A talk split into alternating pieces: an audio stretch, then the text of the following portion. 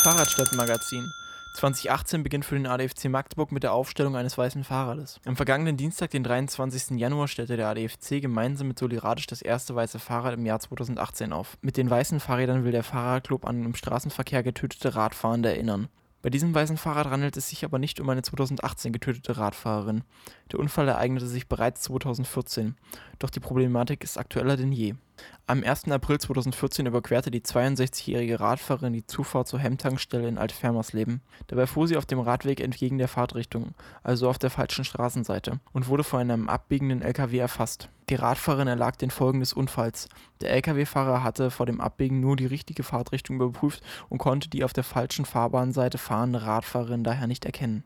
Das Fahren auf der falschen Straßenseite ist immer wieder ein Problem. Fahren Radfahrende auf der falschen Seite, steigt ihr Unfallrisiko stark an. Besonders an Kreuzungen wird es sehr schnell gefährlich, da andere Verkehrsteilnehmer nicht mit Radfahrenden aus der anderen Richtung rechnen. Auf der falschen Seite zu fahren ist nicht nur gefährlich, sondern auch verboten, denn grundsätzlich gilt für Radfahrende wie Autofahrende das Rechtsfahrgebot. So haben sie entweder die rechte Seite der Fahrbahn oder den Radweg rechts entlang der Fahrbahn zu nutzen. Ausnahmen, also Radwege, die für das Fahren in beide Richtungen freigegeben sind, werden mit einem gesonderten Schild gekennzeichnet. Das ist aber nur bei wenigen Radwegen in Magdeburg der Fall. Meistens sind die Radwege zu schmal oder eine solche Freigabe wäre aufgrund von Querungen einfach zu gefährlich. Ursache für das Radfahren auf der falschen Straßenseite ist meist mehr als nur reine Fahrradfahren. Faulheit.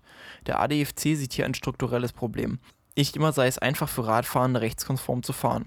Häufig fehlt es an ausreichenden Querungsmöglichkeiten über stark befahrene Straßen.